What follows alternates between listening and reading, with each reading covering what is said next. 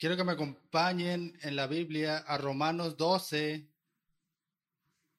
pero primero vamos a orar.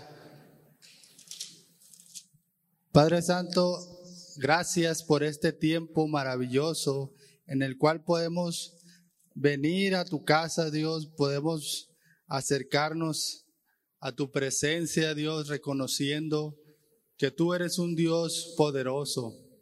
Padre, en ti confiamos, en ti están nuestras vidas y queremos, Señor, que cada día podamos estar sometidos a tu autoridad.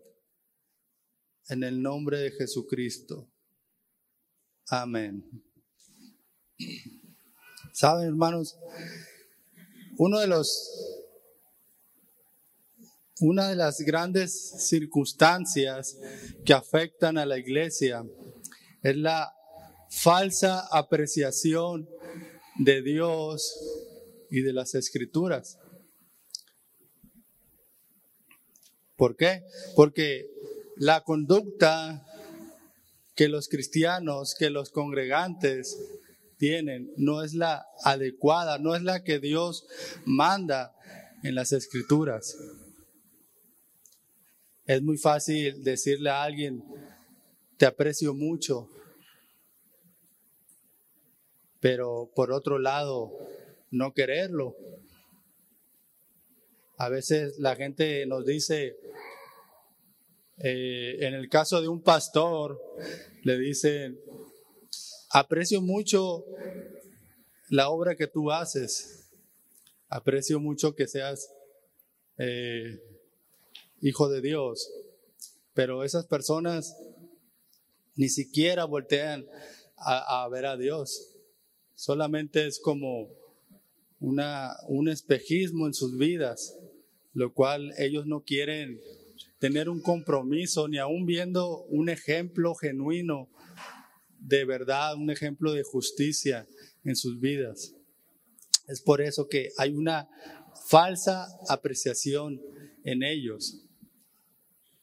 Y claro, muchas veces sucede en, nosotros como cristianos. A veces no tenemos esa conducta adecuada delante de Dios para apreciar su presencia, para apreciar su palabra. Y acompáñame a Romanos 12, del 1 al 2.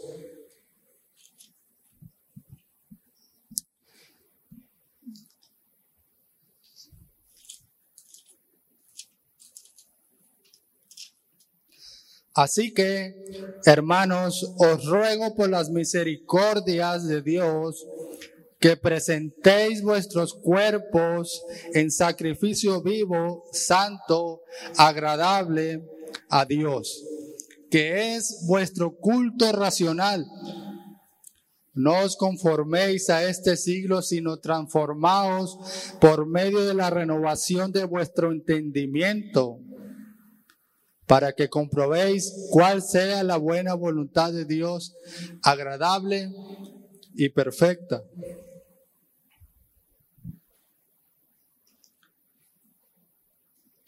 El propósito principal de Pablo al escribir esta carta fue para enseñar las grandes verdades del Evangelio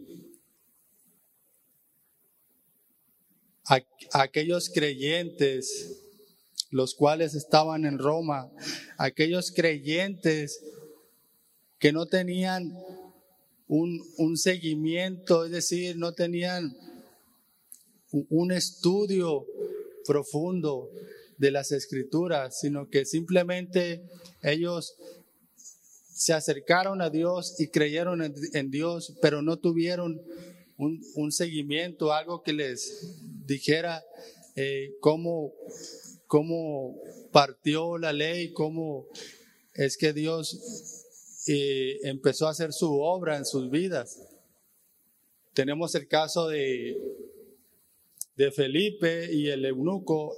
El eunuco era un hombre que iba a Jerusalén y adoraba a Dios, pero su conocimiento era poco, no, no tenía no conocía más allá eh, de Jesús, sino simplemente él iba a adorar a Dios. Pero Dios hizo la obra en su vida y mandó a Felipe para que lo instruyera. Es, lo, es, lo, mismo que está haciendo Pablo con los hermanos en Roma, aquellos creyentes que necesitaban tener un seguimiento, un estudio de las escrituras. necesitaban conocer de Jesús. Era, ese era el propósito de, de Pablo. Eh, era una carta personalmente, eh, la cual él hizo, escribió para esta iglesia en Roma. El propósito, como les dije, era edificar a los creyentes, era predicar el Evangelio y conocer a los cristianos en Roma para que ellos también pudieran alentarlo a él. ¿Por qué alentarlo? Bueno, pues sabemos que Pablo estaba encarcelado y un hombre sin, amigos, sin hermanos en la fe, se puede debilitar en cualquier momento. Es por eso importante que nosotros como iglesia necesitamos congregarnos. En cada servicio estar siempre fieles y puntuales. El propósito de, presentar el Evangelio eh, en Roma es que ellos fueran edificados por Dios, que sus vidas no quedaran vacías solamente con un yo creo en el Señor. Y así, así muchas veces estamos. Yo creo en el Señor, pero nuestras vidas están vacías. Yo creo en el Señor, soy un creyente de Dios, nos dice la gente allá afuera. Pero la vida, la conducta que ellos llevan no es la adecuada, no es la que Dios quiere. El pastor John MacArthur dice, si quieres obedecer a Dios, obedeces el patrón de conducta que Él estableció. ¿Y dónde la encontramos? En la Biblia. Y a veces nos negamos a estar leyendo las escrituras porque nos parece aburrido, porque creemos que es algo que no necesitamos. Pero hermanos, cuando uno está conociendo de Dios, las escrituras es el alimento del creyente. Es el alimento que uno está necesitando, la oración. Un creyente está necesitando a sus hermanos en la fe para que puedan fortalecerlo en las pruebas, en la oración. Necesitamos de Dios, necesitamos de las escrituras, necesitamos de la iglesia.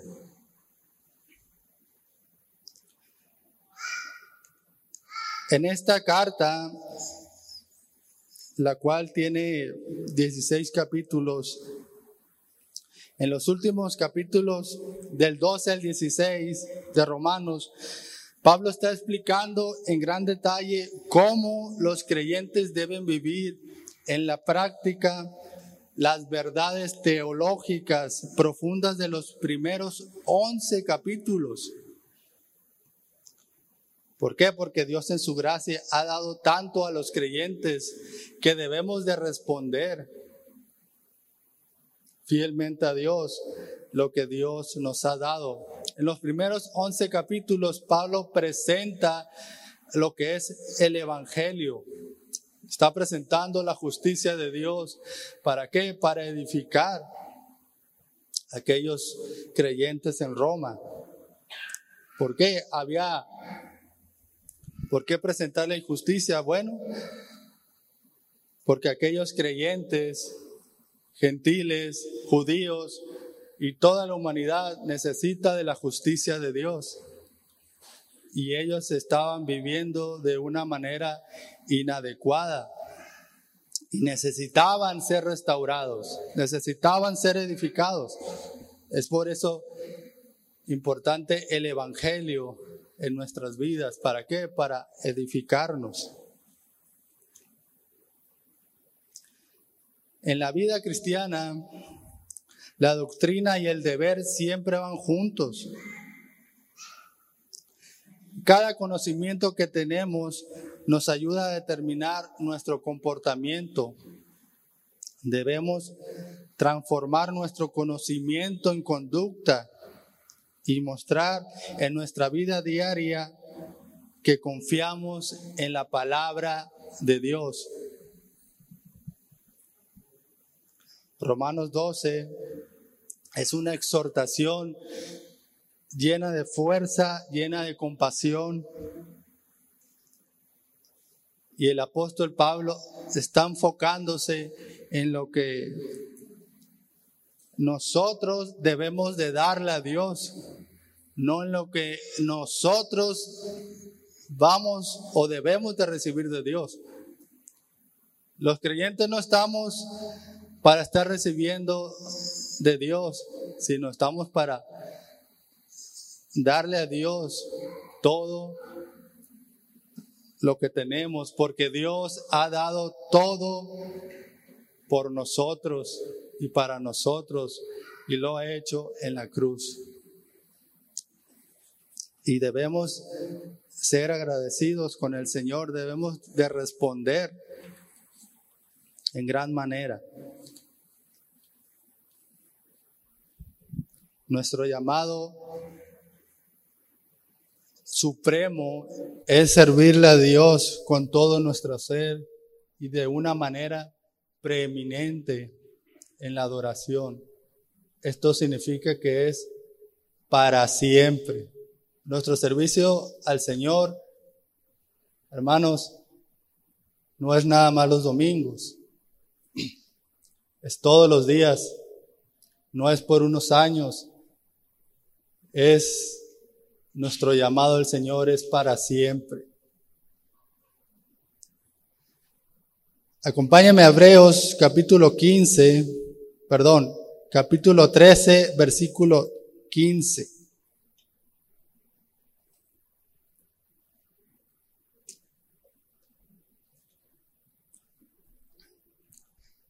Así que ofrezcamos siempre a Dios por medio de Él sacrificio de alabanza, es decir, fruto de labios que confiesan su nombre.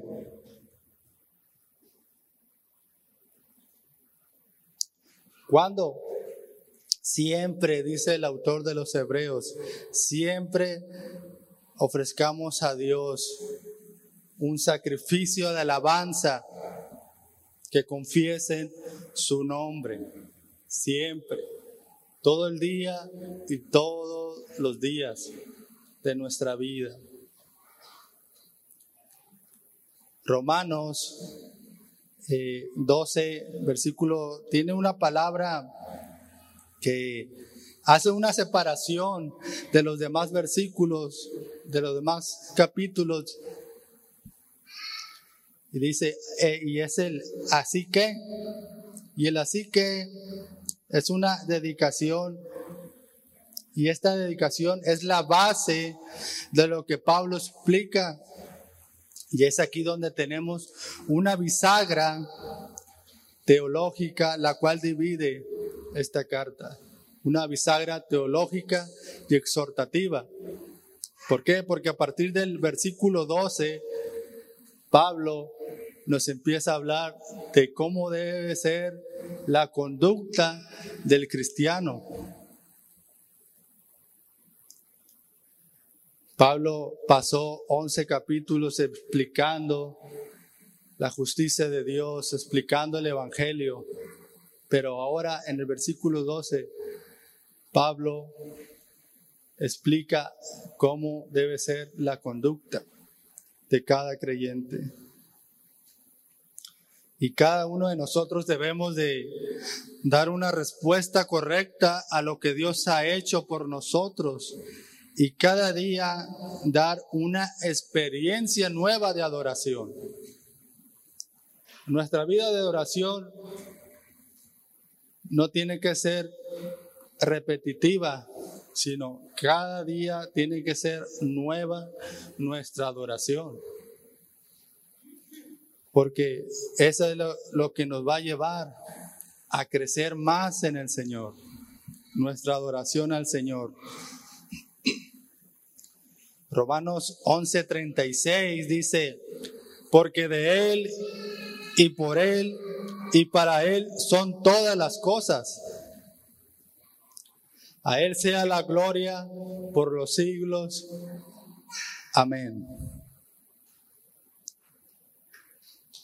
Debemos agradecer a Dios por todo lo que Él ha hecho. Puesto que todas las cosas son para nuestro bien, debemos de ofrecer con ofrecimiento, debemos de responder con ofrecimiento de nosotros mismos tal fin supremo el llamamiento que Dios nos ha dado, el regalo que Dios nos ha dado, debemos ofrecerlo fielmente al Señor. ¿Cómo? Sirviéndole a Él. Porque un esclavo se ofrece al Señor, da su vida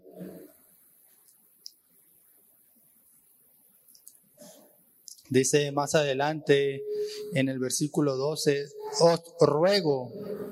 Y esta palabra, os ruego, es una palabra griega que se deriva de una raíz que puede significar ponerse al lado para ayudar. Y Jesús empleó esta palabra y está relacionada y la cual se traduce con frecuencia eh, con la palabra consolador y es en referencia al Espíritu Santo. Juan 14, 16 dice, y yo rogaré al Padre y os dará otro consolador para que esté con vosotros para siempre. Para siempre. El Espíritu Santo, mis hermanos, está a nuestro lado.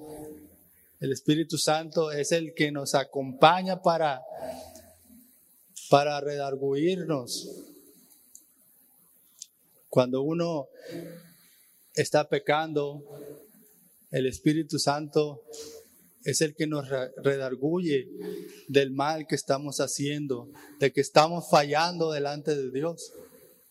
Es por eso que Él está a nuestro lado. Y es, esa es la referencia que Pablo está tomando eh, eh, de ponerse a, la, a un lado. Y él, Pablo, está hablando como un consejero, un consejero eh, para sus hermanos cristianos en Roma. Y la amonestación que Pablo dirige, la amonestación que Pablo lleva, es, esta lleva todo el poder y la autoridad apostólica. ¿Por qué? Porque Dios se lo ha dado. Él no la adquirió por sí solo, no la adquirió simplemente por tener un conocimiento, sino tampoco por haberse preparado en la ley. La adquirió porque Dios lo puso como apóstol.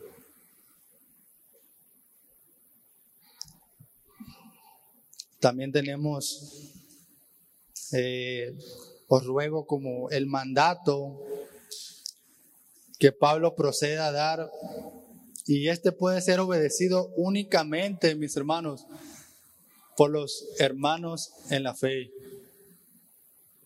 ah, solamente por los creyentes, aquellos que pertenecen a la familia de Dios. Las escrituras, hermanos, solamente puede obedecerlo un creyente. Un incrédulo no obedece las escrituras. Un incrédulo no obedece las escrituras porque no ama la palabra y si no ama la palabra no ama a Dios. Pero si nosotros amamos a Dios, obedecemos las escrituras y reconocemos que Dios nos reprende.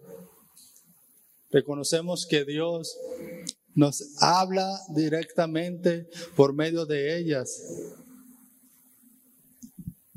Porque Dios no quiere que sus hijos estén separados de Él.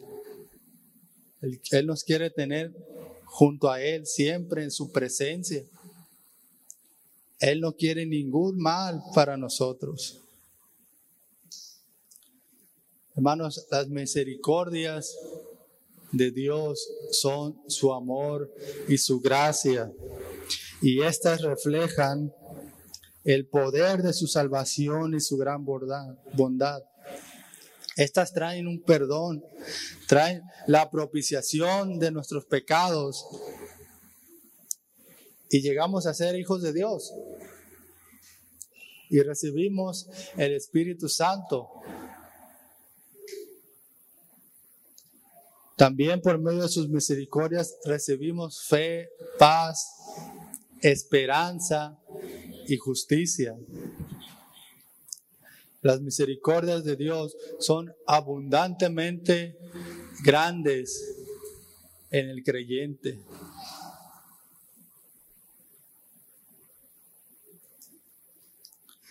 Tales misericordias que salvan, que salvan el alma, deberían motivar a los creyentes en su dedicación completa al Señor. Las misericordias que nosotros recibimos día con día deben de motivarnos. ¿A qué? A que nuestro servicio al Señor sea más grande. Deben de motivarnos a amar más al Señor, a amar más su palabra y su presencia. Las misericordias del Señor nos dan una dedicación a su verdad, a su servicio. Y saben, la única ofrenda de adoración aceptable bajo el nuevo pacto es aquella en la cual el creyente se ofrece a sí mismo a Dios.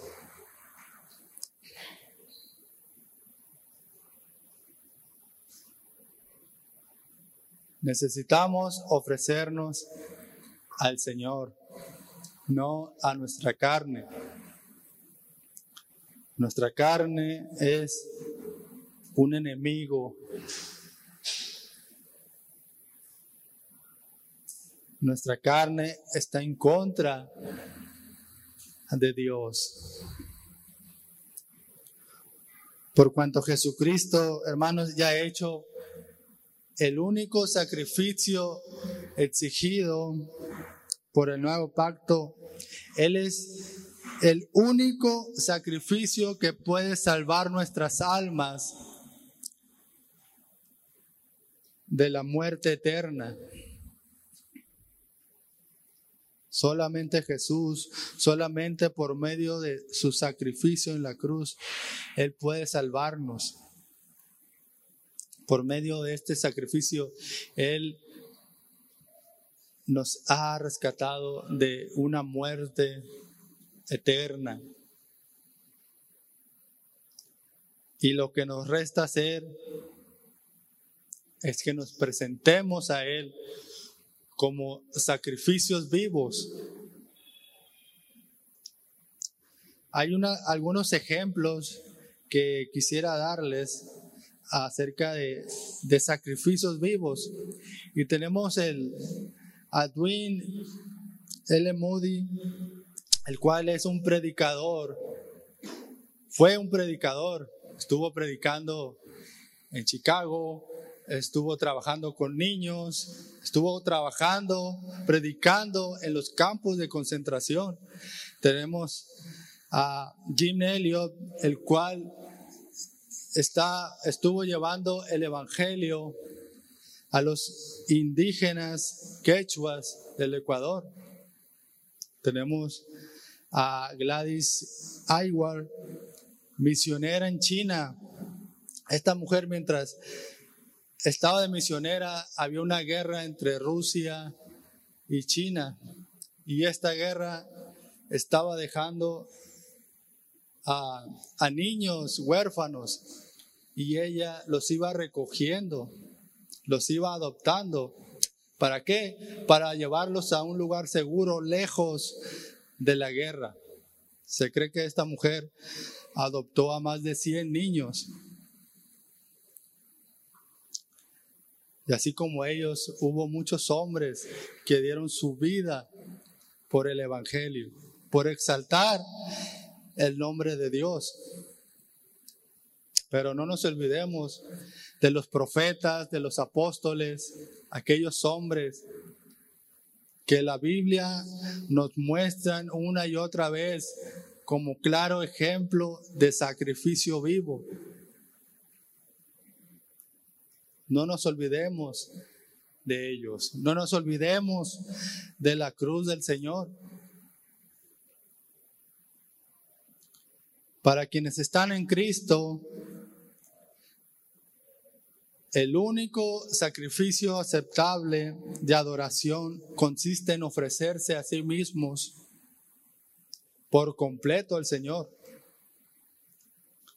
El cuerpo del creyente debe ser entregado como un instrumento de justicia y rectitud para el Señor. Tenemos aquí también esta palabra que dice, así que hermanos, os ruego por las misericordias de Dios que presentéis vuestros cuerpos en sacrificio vivo, santo, agradable a Dios, que es vuestro culto racional. Esta palabra racional se deriva de la palabra griega que significa lógica. Y a la luz de las, todas las escrituras, las riquezas espirituales que el creyente disfruta como misericordias de Dios, estas son abundantes. Hermanos, hemos sido salvos por el Señor, hemos sido rescatados. Cristo pagó el precio en la cruz. Ahora somos salvos y por lógica debemos servirle al Señor. Por lógica recibimos tantas misericordias, tantas bendiciones en nosotros. Y es lógico, hermanos, que respondamos con adoración al Señor, que no nos quedemos quietos solamente eh, ocupando un lugar, ocupando un espacio, sino que Seamos agradecidos.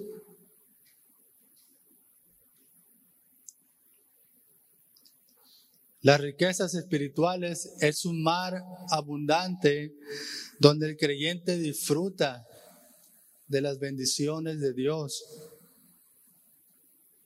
de las misericordias de Dios. Y no es solamente los domingos cuando venimos y nos presentamos ante Dios. No es solamente cuando nos llega un cheque, no es solamente el día que el Dios nos rescató, sino las misericordias de Dios son nuevas cada mañana. Cada mañana el creyente está disfrutando de las maravillosas y grandiosas, abundantes misericordias de Dios.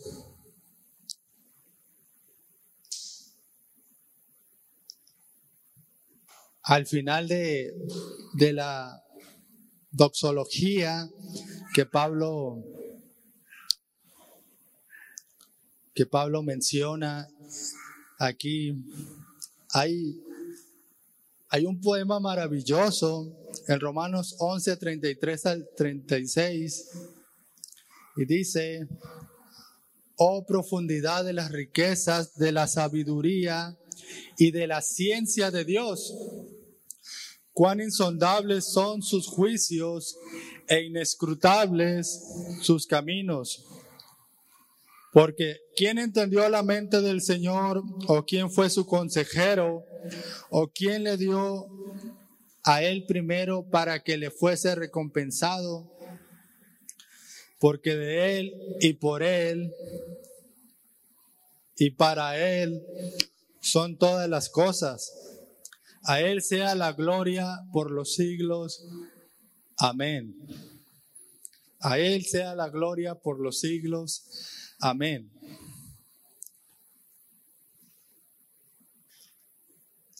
Solo un sacrificio vivo y santo es la entrega que nosotros mismos debemos ser, debemos dar al Dios.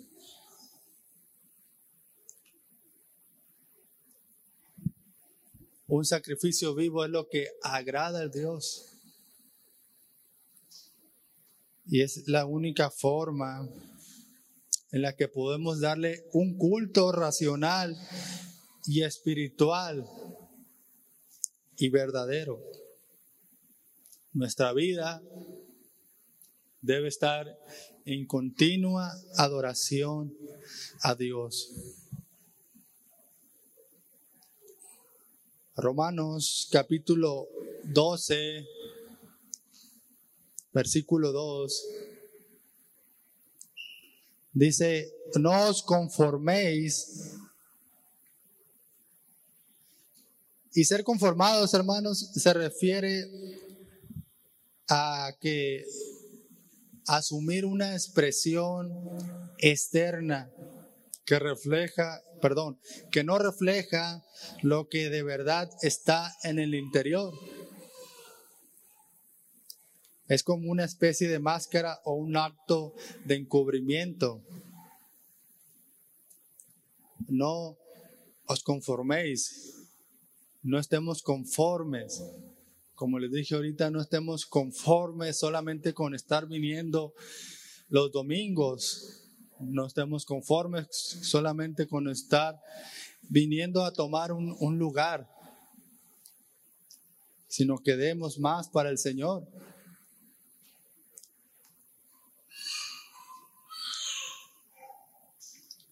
Esto, mis hermanos, ya estaba pasando con los creyentes en Roma.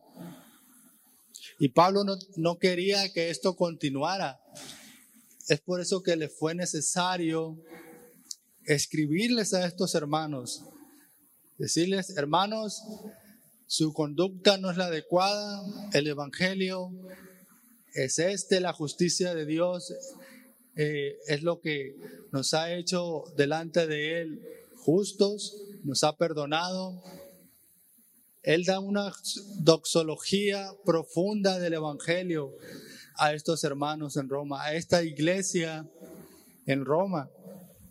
Pablo amaba a estos creyentes, aún sin conocerlos. Y, y Pablo los alienta, Pablo los exhorta a obedecer las verdades del Señor. Así que, hermanos, seguimos en el versículo 2, no os conforméis a este siglo. La palabra siglo se puede referir a esta era, se puede referir al mundo en el cual vivimos y se refiere también al sistema religioso, al sistema predominante de creencias y valores en cualquier época de la historia. Esta está llena de ideas, ideas humanas, ideas y valores contemporáneos y define la atmósfera moral de nuestro mundo y siempre, hermanos, la atmósfera que domina este mundo está en las manos de nuestro enemigo, que es Satanás. Necesitamos, hermanos, ser un sacrificio al Señor. Necesitamos entregarnos más al Señor. Necesitamos sacrificar nuestro tiempo, nuestra noche de desvelo de los sábados, para levantarnos tarde el domingo por la mañana. Necesitamos sacrificar para estar a tiempo en la casa del Señor. Necesitamos ser un sacrificio vivo. Es urgente que el creyente rescate el día del Señor. Hay una urgencia en cada creyente y necesitamos todos rescatar el día del Señor. Nos estamos olvidando de las misericordias y de las abundantes bendiciones que Dios nos ha dado. Nos estamos olvidando del día del Señor. Rescatemos ese día. Acompáñenme a Segunda de Corintios capítulo 4. Segunda de Corintios capítulo 4 en los cuales el Dios de este siglo cegó el entendimiento de los incrédulos para que no les resplandezca la luz del Evangelio de la gloria de Cristo, el cual es la imagen de Dios. El Dios de este siglo ha cegado nuestro entendimiento para no resplandecer a la luz de Jesucristo. Cada vez que nos resistimos al Señor, nuestro entendimiento va siendo cegado. Tenemos un enemigo invisible que no lo vemos y es Satanás, es el Dios de este siglo. Nos está alejando, está opacando la luz del Señor en nuestras vidas. Esa luz que alumbra nuestro entendimiento, esa luz que nos da vida, esa luz que alumbra nuestro corazón. Le preguntaron al pastor John MacArthur, le dijeron, ¿cómo escoges tus batallas? Y él dijo sabiamente, me gusta la respuesta de este hombre. No las escogemos, las peleamos todas.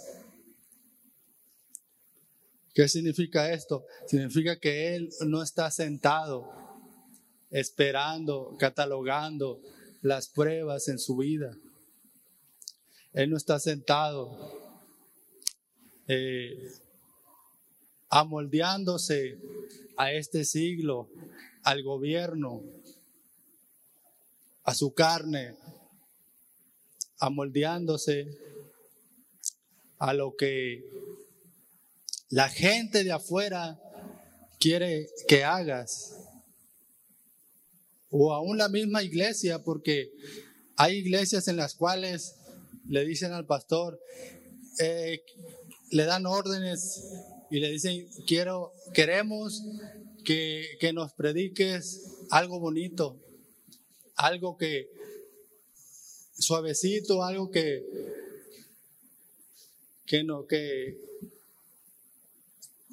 en el cual nuestro corazón se sienta, no se sienta confrontado. No, mi hermano, el Evangelio se predica con la palabra del Señor. Muchos creyentes están echando a un lado las escrituras, para escuchar falsas doctrinas, para escuchar ideologías de este mundo. Un pastor del Señor predica el Evangelio, predica las Escrituras, predica al Señor Jesucristo. No os conforméis a este siglo, sino transformaos por medio de la renovación de vuestro entendimiento. Debemos presentar a Dios nuestra mente. Debemos presentar a Dios porque el mundo quiere controlar nuestra mente, pero Dios quiere transformarla. El mundo quiere que nosotros lo obedezcamos, quiere que nosotros seamos títeres, pero Dios nos ha hecho libres y Dios quiere transformarnos. Efesios 4 del 17 al 19 dice, esto pues digo y requiero en el Señor, que no andéis como los otros gentiles que andan en la vanidad de su mente teniendo el entendimiento entenebrecido, ajenos de la vida de Dios por la ignorancia que en ellos hay, por la dureza de su corazón, los cuales después que perdieron toda sensibilidad, se entregaron a la lascivia para cometer con avidez toda clase de impureza. Se entregaron a este mundo se entregaron a su carne. Se entregaron a los deseos de Satanás. Y Pablo les está diciendo a esta iglesia de Éfeso que no andéis como los gentiles que se han desviado que no quieren nada con Dios. ¿Por qué? Porque los creyentes en Éfeso también se estaban desviando como ellos. Y Pablo los está exhortando. Y de la misma manera, Pablo exhorta a los romanos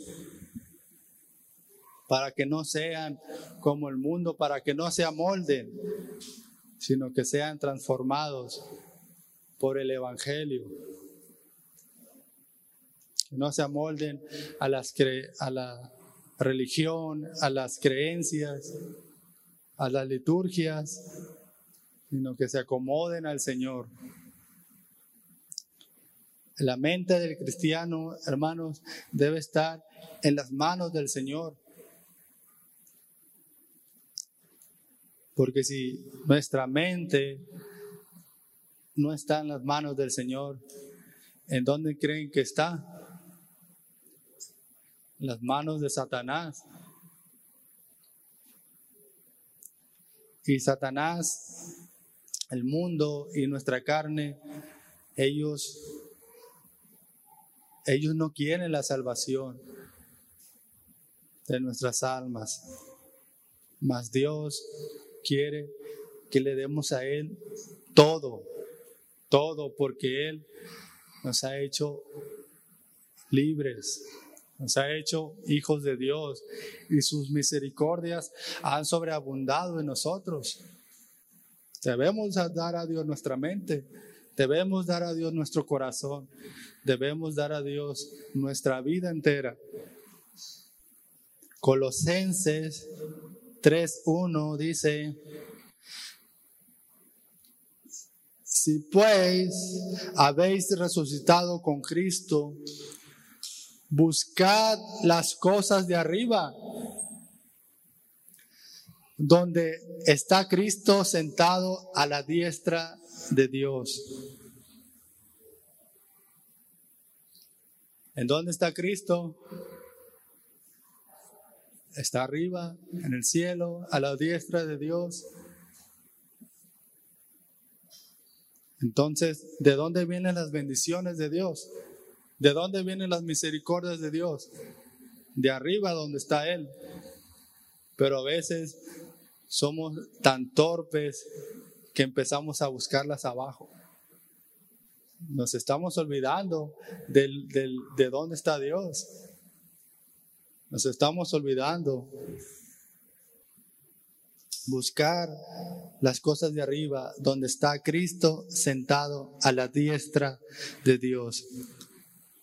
Charles Spurgeon escribe, orar es entrar en la casa del tesoro de Dios y recoger riquezas de un almacén inagotable.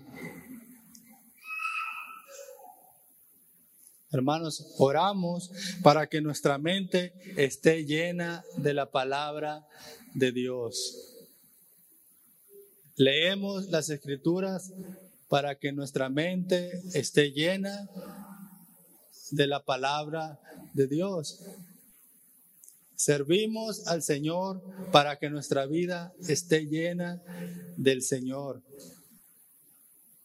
Amén. Bendito Dios. Hermanos, la palabra que Pablo utiliza aquí, que es transformados, cuando nos dice, no os conforméis a este siglo, sino transformados por medio de la renovación de vuestro entendimiento, para que comprobéis cuál sea la buena voluntad de Dios, agradable y perfecta. Esta palabra transformados se traduce, se traduce como metamorfosis. Y esta describe un cambio interno en la persona, en el creyente. Hermanos, el mundo quiere cambiar la mente del creyente, por eso siempre está ejerciendo presión presión en nuestra fe. Por eso siempre debemos estar revestidos del Señor. Que nuestra mente esté saturada de su palabra. El mundo ejerce presión sobre la mente del creyente, pero el Espíritu Santo, mis hermanos, es el que cambia nuestra mente. Si no tenemos el Espíritu Santo, nuestra mente está controlada por el enemigo. Alguien dijo, alguien dijo por ahí que dejemos de arrastrarnos como gusanos cuando podemos volar como mariposas. Pablo por eso nos dice, transformados, transfórmense, sean una nueva criatura, ya no sean como antes. La renovación de nuestro entendimiento, esta, esta clase de, de transformación solo puede ocurrir en medida que el Espíritu Santo cambia nuestra manera de pensar mediante el estudio y la meditación constante de las escrituras. Un creyente solamente puede ser una nueva criatura en, la, en el Señor. No somos nuevas criaturas simplemente eh, porque algún día recitamos un versículo bíblico o porque simplemente dijimos que, que sí creemos en el Señor, pero nuestra vida no fue la que Dios nos está pidiendo. Es importante que memoricemos la palabra de Dios, porque es quien transformará nuestras mentes. Las transformará en una mente llena de su palabra. Si no tenemos la palabra de Dios en nuestra mente, entonces nuestra mente básicamente está hueca, está vacía o hay pura basura. Pero de Dios no hay nada. Memoricemos la palabra de Dios. El Salmo 119, 11 dice, en mi corazón he guardado tus dichos para no pecar contra ti. ¿Por qué? ¿Por qué dice el salmista esto? Porque él sabía él que necesitaba llenarse de la palabra del Señor. ¿Para qué? Para no pecar contra el Señor. Una mente renovada es la que está saturada y está controlada por la palabra de Dios. Como dice Colosenses 3:16, la palabra de Cristo more en abundancia en vosotros, enseñándoos y exhortándoos unos a otros en toda sabiduría cantando con gracia en vuestros corazones al Señor con salmos e himnos y cánticos espirituales. Si pasamos nuestra vida llenándonos de todo aquello que no es del Señor, entonces, ¿de qué nos estamos llenando? Si no estamos cantando al Señor, ¿qué estamos cantando? Si no estamos leyendo las escrituras, ¿qué estamos leyendo? Si no nos estamos enseñando unos a otros y exhortándonos, ¿qué estamos haciendo? Mateo 22, 37 dice el Señor Jesús, amarás al Señor tu Dios con todo tu corazón y con toda tu mente y con toda tu alma. El Señor no quiere que solamente digamos, Señor, te amo, que no sean solo palabras en nuestra boca, sino que le demos todo al Señor, que lo amemos con todo nuestro corazón, con toda nuestra alma, con toda nuestra mente, que estemos saturados del Señor. Los creyentes, hermanos, debemos de dar un acto supremo de adoración y ofrecer todo de nosotros mismos como un sacrificio al Señor. Ofrezcamos todo al Señor. No solamente un poquito, ofrezcamos todo. Hermanos, no vamos a la iglesia, no venimos a la iglesia a adorar. Venimos a la iglesia para seguir adorando. Esto significa que no solamente es para que vengamos los domingos a adorar al Señor, sino que nuestra vida diaria tiene que ser en adoración al Señor. Debemos adorar al Señor domingo, lunes, martes, miércoles, jueves, viernes y sábado. Todos los días de nuestra vida. A veces, a veces esa es la conducta que, que un creyente tiene. Traemos arrastrando una, una cultura, una religión dominguera. Y aparte de todo, llegamos tarde al servicio. Debemos amoldearnos a lo que el Señor demanda.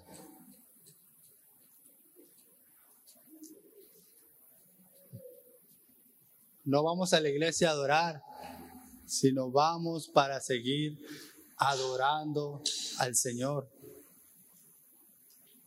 La adoración, mis hermanos, abarca mucho más que, que una porción de cánticos en, en el servicio de la iglesia o una forma de pensar y vivir para la honra y la gloria de Dios. Nuestra adoración es mucho más que todo esto. Necesitamos tener una mente renovada, una mente que adore al Señor.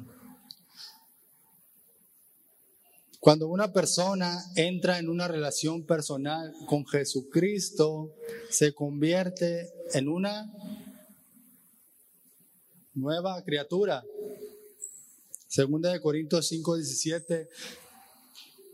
De modo que si alguno está en Cristo, nueva criatura es. Las cosas viejas pasaron, he aquí, todas son hechas nuevas.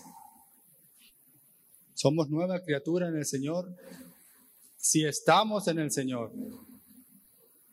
Y debemos dejar pasar las cosas viejas. El Salmo 98, 1 dice, Cantad a Jehová cántico nuevo porque ha hecho maravillas. Su diestra lo ha salvado y su santo brazo. Cantemos al Señor un cántico nuevo, porque Él nos ha salvado, Él ha hecho maravillas, el Señor ha hecho maravillas en nosotros. Y Él merece mucho más de adoración. Como les dije ahorita, no es simplemente los domingos, sino es toda la semana todos los días de nuestra vida. Debemos adorar al Señor. Necesitamos adorar al Señor. Necesitamos urgentemente. La mente adquiere una nueva forma de pensar. Indiscutiblemente Dios se dedica a renovar nuestra mente ¿De quién? De aquellos que han creído en Él, de aquellos que lo han confesado como su Señor y Salvador. Pablo indica una transformación la cual requiere una renovación propia en la mente del creyente. Necesitamos ser renovados, tener una mente renovada, una mente que piense en el Señor. Berkov concluye que la santificación consiste fundamental y principalmente en una operación divina en el alma. La santificación del creyente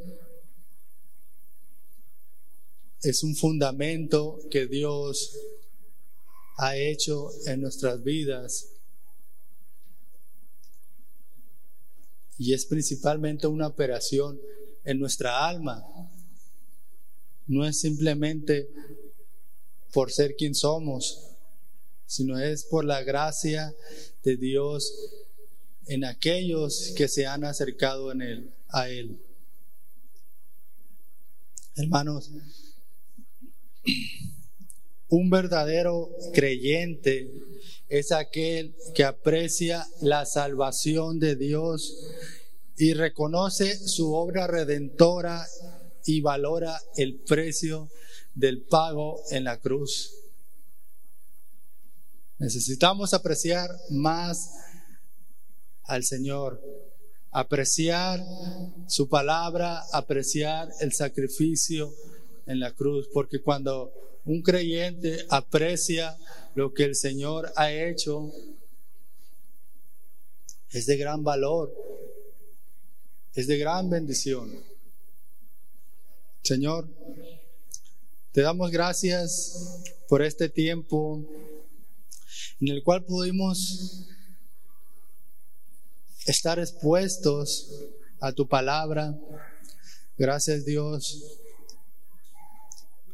por las misericordias tan abundantes que nos has dado. Ayúdanos, Señor, a que cada día seamos agradecidos, que nuestra mente, Dios, esté saturada de ti, que nuestro corazón anhele tu presencia, anhele estar delante de ti, que nos alejemos, Dios, que huyamos del pecado. Dios, Reconocemos que hemos fallado no solo una, una vez, sino muchas veces. Nuestro servicio a ti, Dios, ha sido muy pobre. Ayúdanos, Señor, para que nuestro sacrificio en ti, Dios, sea grande, que, sea, que seamos, Dios, un sacrificio vivo. Sé tú bendiciendo, Dios, a la iglesia, Sé tú llenándola de tu gracia, que sus mentes, Señor, sean saturadas de tu palabra. Dios, que busquemos cada día el agradarte a ti, que busquemos, Dios, el no ser simplemente oidores, simplemente congregantes, sino que te sirvamos, te entreguemos a ti todo, Dios. Padre, en ti confiamos, en ti está nuestra mente, nuestra alma, nuestro corazón, nuestra vida entera, Dios, te pertenece a ti. Gracias, Jesucristo, por el sacrificio en la cruz. Amén.